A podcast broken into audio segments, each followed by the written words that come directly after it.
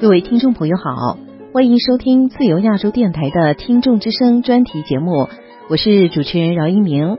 这次节目要为大家选读的听众来信，包括本台开播二十周年有奖征文《中国人的国际形象》获奖者北京房先生的作品。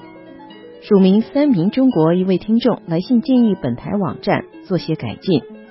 听众伦敦客发表评论：封杀台湾于世卫大会外。不得人心。现在请听节目内容。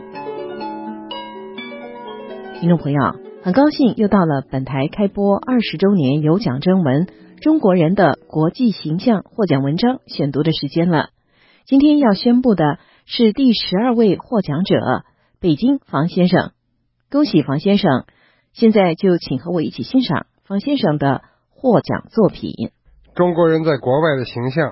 主流的看法差不多是这样：形象中的中性部分，一各种挥金如土的富二代太多了，所以很多比较无知的老外觉得中国人很有钱；二老外觉得中国文字很难学；三对中餐老外两极分化，喜欢的非常喜欢，不喜欢的咬牙切齿；四因为广东福建移民多，老外特别是美国老外。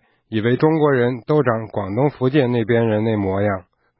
五，同样，国内都爱说广东、福建那边人啥都吃，而海外绝大部分中国移民都是广东、福建那边的，所以自然在老外嘴里就变成了华人什么都吃了。六，中国人英语说不好，惭愧我本人让老外加深了这种印象。形象中的正面部分，一，觉得中国人智商高。这主要是欧美有几个特别著名的学者，从八十年代就开始研究种族智商。西方人天生就是种族主义者，以智商为依据评价种族的优劣，所以对智商这里研究媒体报道的比国内多得多。结果中国人智商高，就在西方很多人都知道了，这对他们来说是很复杂的感觉。二，觉得中国人学习成绩都很好，特别是数学成绩好。这不用说了，国内基础教育水平世界领先，成绩好更强化了他们心中中国人智商高的成见。三，觉得中国人勤奋安静。四，历史文化很灿烂，是东方文明的主导。五，觉得中国社会行动力高，效率高，重视理科，能搞伟大的工程。形象中的负面部分：一，中国国际形象就是个恶霸。不过，在很多欧洲人眼里，美国是另外一个恶霸。二，认为中国人都被政府洗脑了，都是民族主义者。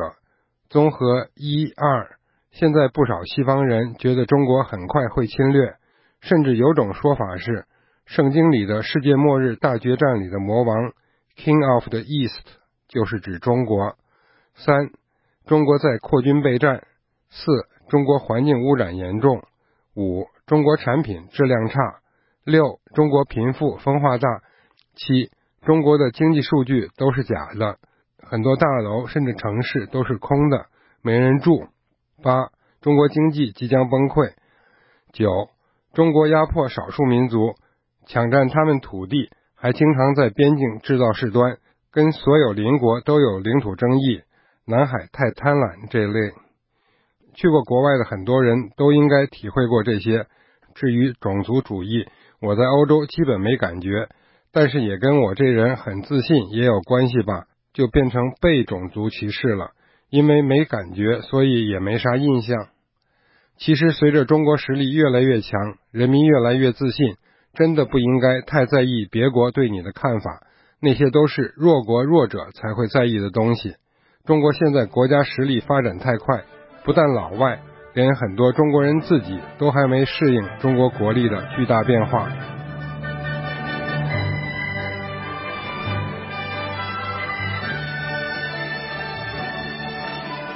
署名三名中国的一位听众在听众之声脸书上留言，希望本台网站做些调整。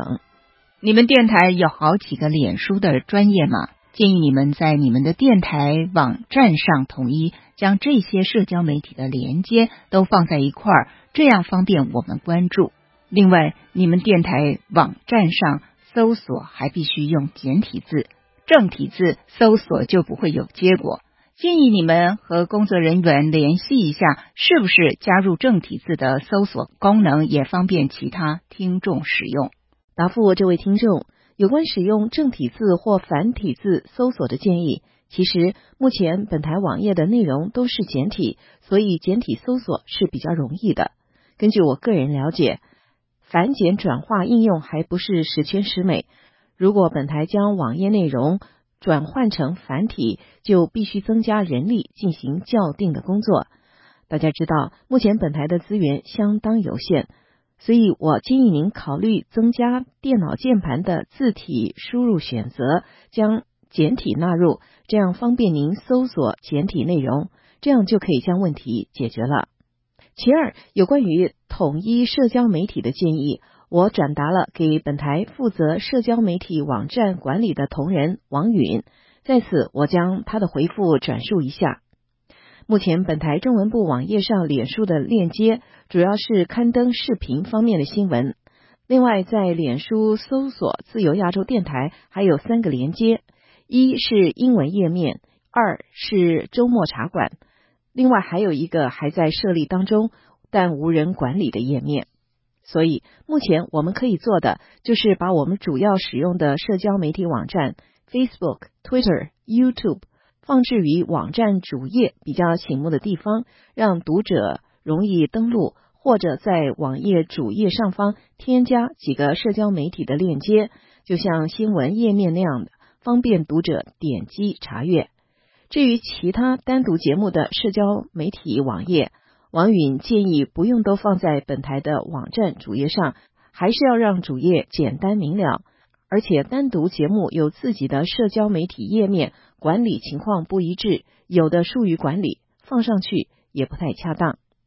好，感谢这位听众给我们的提问，希望所有的听友持续关注我们的节目，并不断给我们提出改进意见。各位听众。您正在收听的是自由亚洲电台从美国首都华盛顿所播送的听众之声，我是饶一鸣。接下来，听众伦敦客发表文章：封杀台湾于世卫大会外不得世界人心，请继续收听。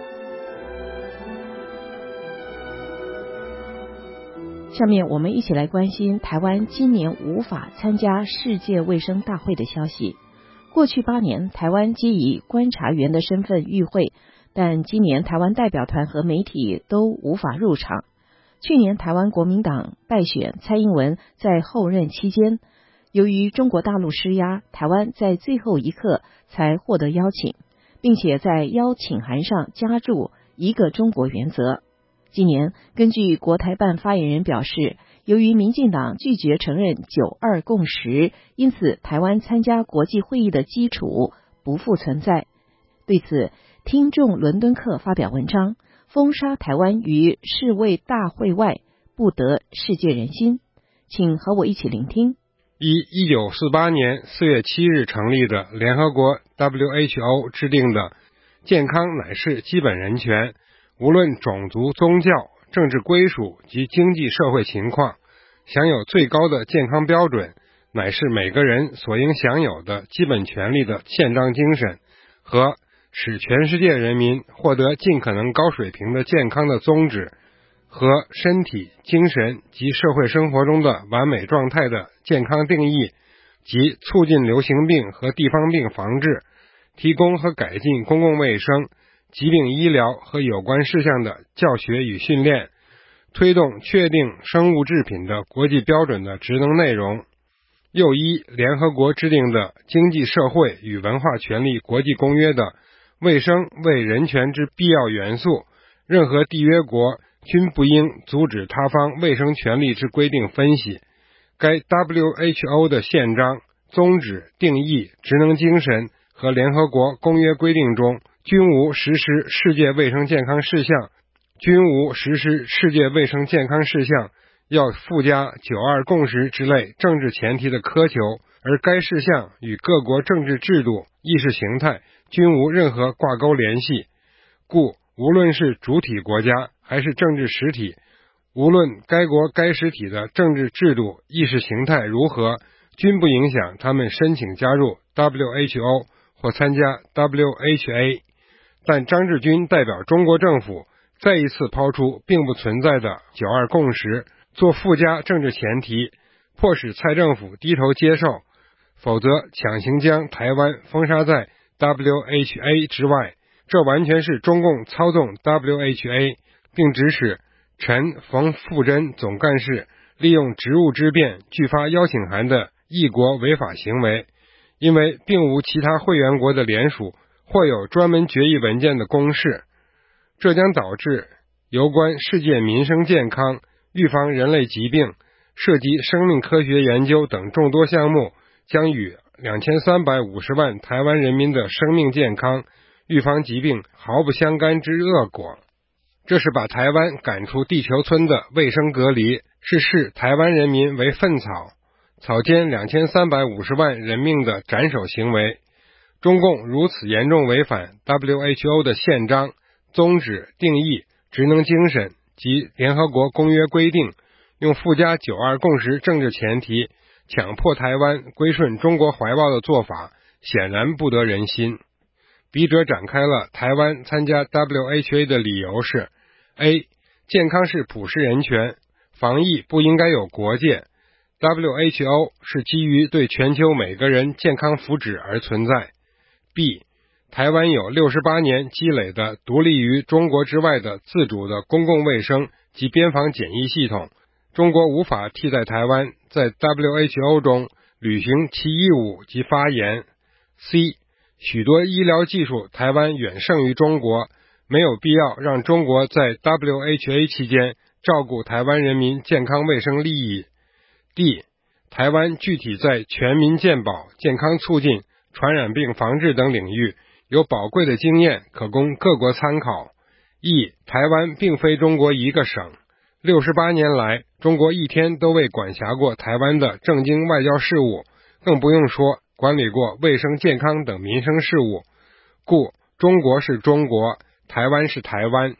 中共成功封杀是自己操控 WHA 和世界卫生组织总干事陈冯富珍直接动手的结合，背后还有两把锋利屠刀，一把是二零零五年五月十四日中国卫生部与 WHO 秘书处秘密签署的。处理台湾参与 WHA 活动的谅解备忘录 MOU，另一把是陈冯富珍总干事秉承中共指令，以一中原则为名，以配合实施二零零九年制定的国际卫生条例 IHR，将台湾纳入为由，于二零一零年九月十四日向 WHO 的一百九十四个会员国发出了内部备忘录。两把屠刀的备忘录都杀向台湾，企图使中共期盼的台湾是中国一省的目的，在 WHA 中捷足先达。因为错误，所以笔者呼吁尽快废止两备忘录。总之，中共二零一七年封杀台湾参加 WHA 的事实，是整体打压执政刚满一年的蔡政府，强迫其最终接受九二共识大计的一部分。虽然封杀暂时得逞，但蔡政府和台湾人民的反弹、反封杀会坚持下去。台湾两千三百五十万人的命运由自己掌握，而不容中共操控。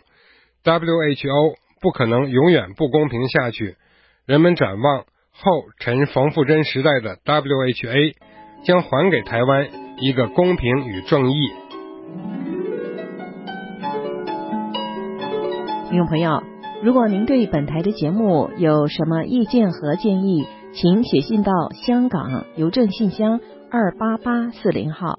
另外，本台的电子邮件地址是拼音反馈 a 一圈 r f a 点 o r g。最后，欢迎利用听众之声脸书和我个人推特账号是 r f a 下横线 RYM 进行联系。今天的听众之声就为您播送到这，谢谢您的收听，我是饶一鸣，祝各位周末愉快，下次节目再会。